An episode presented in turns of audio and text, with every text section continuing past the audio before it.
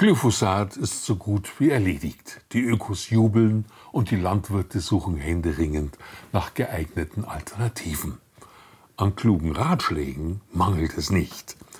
Eine grüne Agrarpolitikerin empfiehlt, statt das Unkraut mit Glyphosat abzutöten, es lieber mit Papier zu versuchen, da sie dieses für ein natürliches Material hält.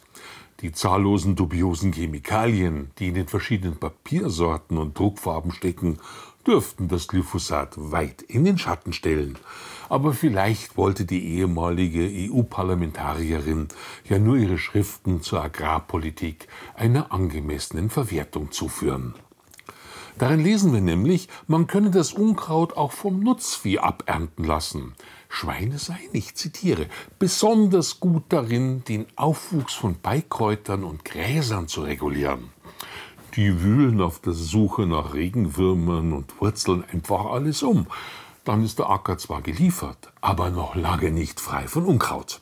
In Braunschweig verzichtete die Stadt dankend auf die Mitarbeit von Ökoschweinen. Sie rückt dem Bewuchs lieber mit Hitze zu Leibe.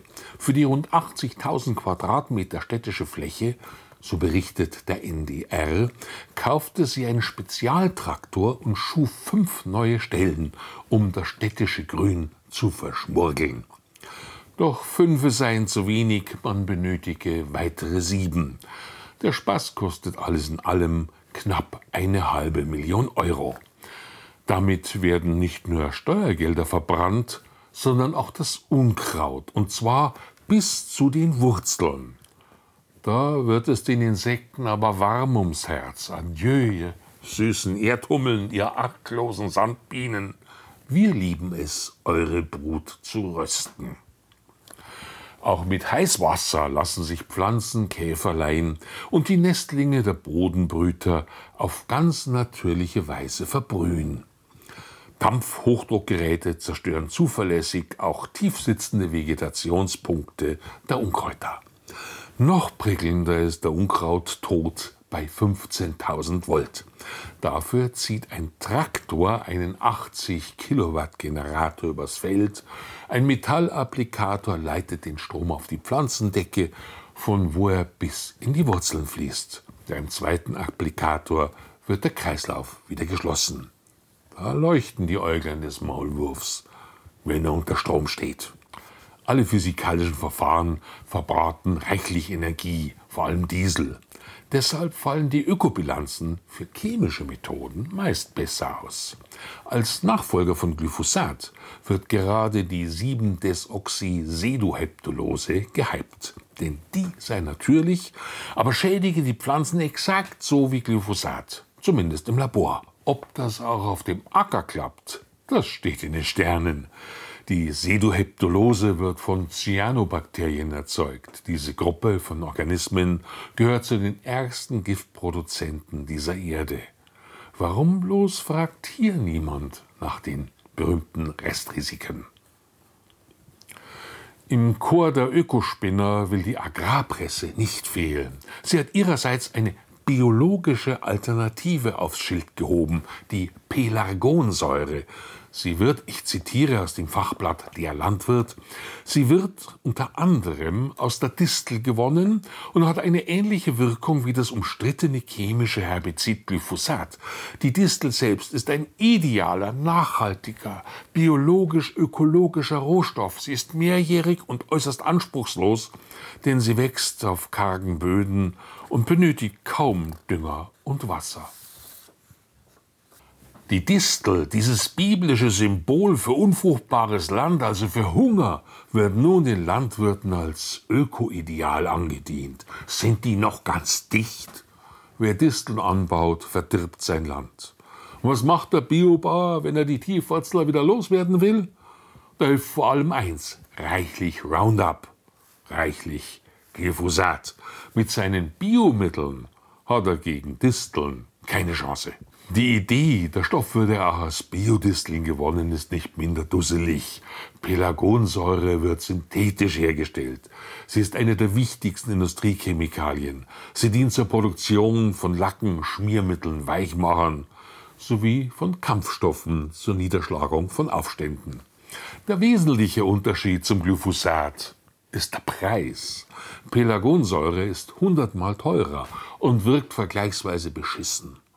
Während Glyphosat das Unkraut systemisch abtötet, damit danach das Saatbett bereitet werden kann, schädigt die Pelargonsäure nur die grünen Blätter. Das Unkraut erholt sich und überwuchert die Saat. Offenbar hat man aus dem Verbot der Neonicotinoide beim Beizen von Raps nichts gelernt.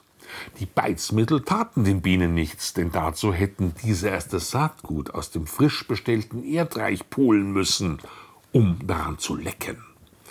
Als Alternative blieben dann nur noch die Pyrethroide.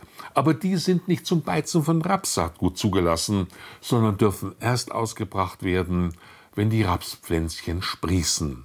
Dann aber sind gleich vier Spritzungen erforderlich, um die Erdflöhe zu kontrollieren.